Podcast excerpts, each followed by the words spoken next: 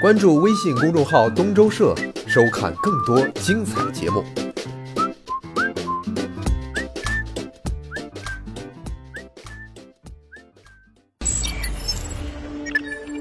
东周社。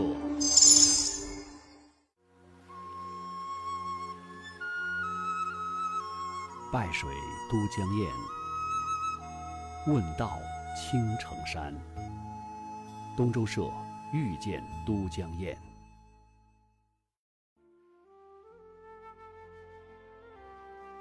这是一九二八年啊七月份，美国《时代》杂志上刊登的一个封面人物。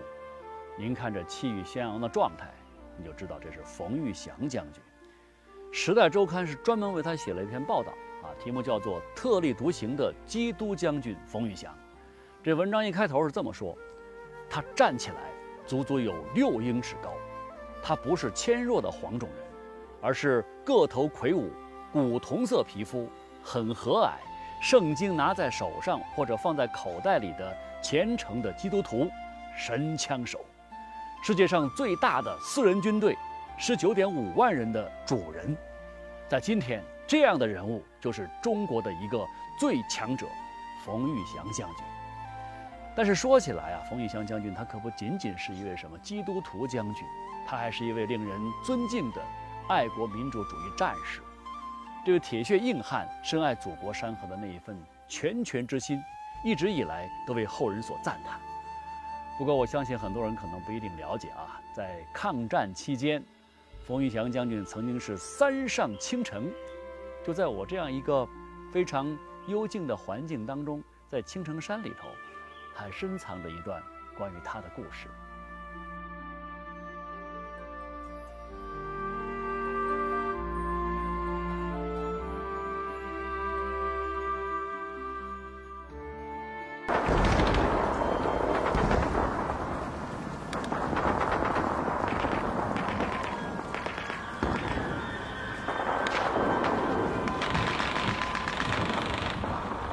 一九四一年，那时候正是抗战的最艰苦的时候。冯玉祥呢，他在四川就发起了一个运动，叫节约现金运动。他自己带头卖字卖画。那时候，凡是向他去求字求画的人，他一概要收钱的。他把这个钱收来之后，作为抗日的现金。也就是在这一年，冯玉祥迎来了自己六十岁的生日。生日当天呢，周恩来是给他发了贺电的。这个贺词当中啊，是这么称赞他的。说，为人所不敢为，说人所不敢说，有这么一种精神，的确如此啊！你看，在陪都重庆，冯玉祥他把这样一种精神呢，也用在了蒋介石的身上。你想，作为蒋委员长，他怎么可能受得了这一套呢？所以想方设法就去找这个冯玉祥的麻烦，然后呢，把他的兵权给他削去了。你看，当时啊，正是为国家尽力的关键时刻。一个大将军变成一个光杆司令，这让冯玉祥真的是非常郁。但是对于官场上那种尔虞我诈，啊，冯玉祥先生早都是心生厌恶啊。这时候呢，他就想找一个很安静的地方、清静之地，来好好梳理一下自己今后的人生。所以，青城山这样的一个幽静的环境，就成了他的不二选择。冯玉祥将军第一次上青城山，因为在那个路不像现在的这个路那么好走，也没得索道。他到青城山后，地方上呢就为他准备了滑竿儿，要抬他上山。冯玉祥将军呢是一个大个子，一米八几，两百来斤重。他刚刚坐上轿子，那轿子都压弯了，压到那轿子一抬起来就嘎叽嘎叽的走了几步。冯玉祥将军说：“哎，停下来，停下来！”那轿夫说。哎，就说，哎，冯将军，有哪一米周到啊？他说的不是的，以我这个体重，两百多斤，你们四川人的个子这么小，我不能让你们抬。哦，他就坚持下来走路，爬山，最后教教夫妻就抬起轿子跟在他的后面，他一直坚持步行上山。你看冯玉祥哈。他确实对人是平易近人，很多人都很喜欢他。当时的中国呢，可以说是全国上下都是同仇敌忾，将士们在前线以血肉之躯拼死奋斗，百姓们呢在后方是倾尽所能支援抗战。那么冯玉祥将军更不用说了，他每到一处，必定是要竭尽所能的去宣传抗战，哪怕是到了这样一个大后方青城山，那也没有停止过。四一年，他就第一次上青城山。冯玉祥将军是西北人，北方的风景跟四川就差远了。一到青城山，看到这个青城山的这个美景啊，哎呀，他当时心头很激动得很。他到青城山就是处处就宣扬这个宣讲这个抗日战争。呃，第一次上山的时候，呃，就参加了青城山道众举办的祈愿抗日战争胜利、祝愿抗日将士打胜仗的这个法事。那么在这次祈愿法会上啊，冯玉祥说了这么一句话，非常有力度。他说：“如此大好河山，岂容小鬼子侵占？是为国人，当以生命和热血保卫之。”后来这样一番掷地有声的豪言壮语，一直激励着大后方的热血青年，让他们去积极投身到抗战中去。啊，不久呢，有一群这个军校的青年呢，他们可以说是受此激励啊。就写下了一段语录，啊，说河山信美，当以热血保卫之，而且把它就刻在了天师洞的这个山门前，就成为了当时最醒目的抗日标语。那么除此之外，啊，在法会上，冯玉祥呢还写了一首诗，啊，叫做《青城颂》，就留赠给青城山了。真雄奇，实宝地，子子孙孙保守你，成优秀要固守。不使强盗抢了走。冯玉祥将军的这首诗呢，表现了他一腔的爱国热情，当时就感染了这个青城山的道长和一那些道众些。当时青城山的道长叫彭春仙，就彭春仙道长就跟冯玉祥将军约定，呃，等到抗战的时候，就是说我还要来青城山。彭春仙道长呢？当即就把冯玉祥的这首《青城颂》找匠人把它刻下来，贴在青城山的这个墙壁上。所以说，当时青城山的这个山上到处都可见抗日战争的标语，现在都还成了就是青城山的一个景点了。呃，第一次上青城山，冯玉祥对抗日的这种热忱和决心呐，给人留下了非常深刻的印象。而青城山如画的风景，可以说让冯玉祥呢也是流连忘返。所以临走之前，冯玉祥就跟当时接待他的这个彭春仙道长一一惜别啊，两个人就约定说，一定还要再聚首青城山。这个地方太棒了。那大概是冯玉祥真的是对青城山是情有独钟啊。所以在一年之后，也就是一九四二年的夏天，冯玉祥又第二次来到了青城山。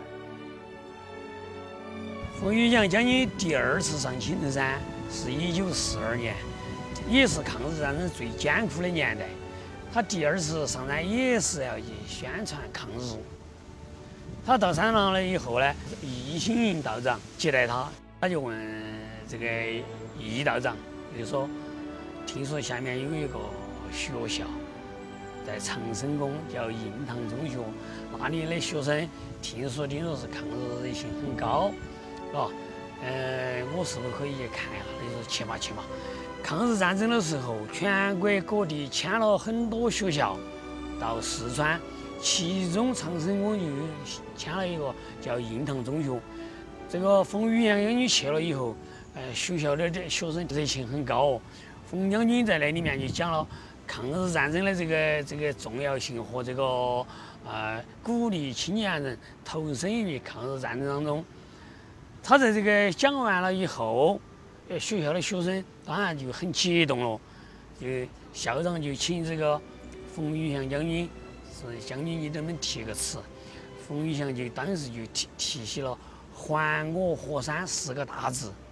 校长也把这个冯将军的字也展示以后，带头呼口号，群情激奋，当场就有很多青年啊报名参军。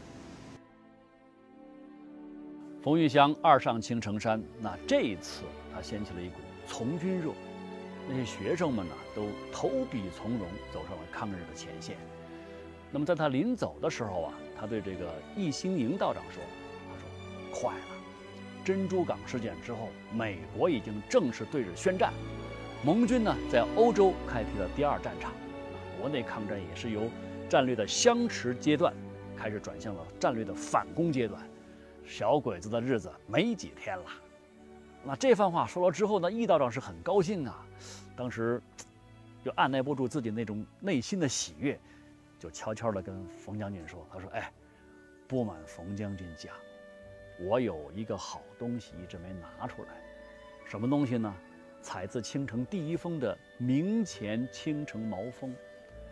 张大千先生来的时候，他到我这儿来，我都没舍得拿出来给他喝。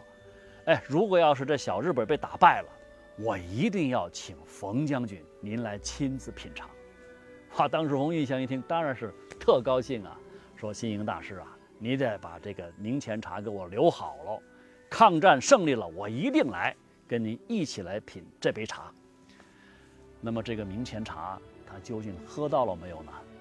我们还得从他第三次到青城山来说起。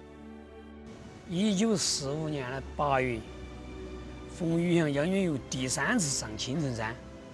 有一天，他正在这个灶房里面煮饭，早上，突然那个侍卫就跑来就说，就高喊。就说冯将军大喜啊，好喜讯啊！他说啥子喜讯啊？他说抗日战争胜利了。冯玉祥听到了以后呢，高兴的不得了，就像小娃娃一样的就跳起来，整个青城山一下就沸腾起来了。哦，就高兴得很。冯玉祥将军给那个易道长说了，就说：“哎，易大师啊，我真没有想到这么快就喝到你的这个青城明前茶了。”那个易道长就说的：“哎，我不光有茶哦，我还有。”酒，我还有青城山的洞天入酒。冯玉祥说：“你快点拿来，快点拿来。”易道长说的：“哎，你光说喝酒，这么大的事情，哎，你光喝酒，你不哎写点诗或者题点字来做个纪念哦？”冯玉祥就说：“不行，我要在这里面这儿做一个亭子，叫文圣亭，我出资啊，你帮我修，我要来来纪念这件事情。”那当天晚上，冯玉祥就乘兴写下了《文圣亭碑记》。三十四年八月初，欲来青城山，下榻真武宫。十一日晨，日本接洽投降消息传来，同志鼓掌欢呼。时与方在灶间取火，闻悉不禁喜极泪流。八载艰苦，竟获全胜，积年大耻，终免尽血。余能不为吾民族国家庆乎？乃筑亭以为纪念，名曰文圣亭云。这个文圣亭啊，很快就建好了。一心营大师呢，就把冯玉祥写的这个碑文呢，就把它刻在石头上，立在亭前，就供人们观赏嘛。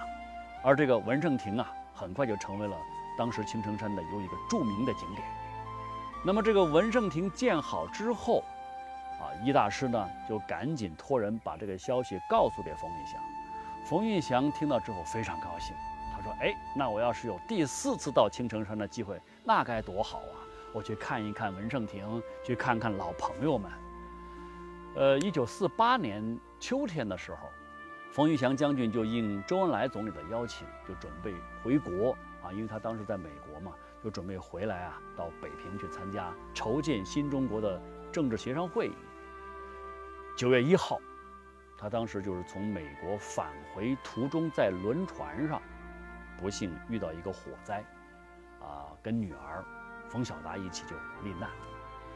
这是一起公案啊，呃，各种说法都有。究竟冯玉祥先生是为什么而死的，这个目前还没有一个明确结论。但是呢，他四上青城山的这样一个愿望，终究是没有能够实现。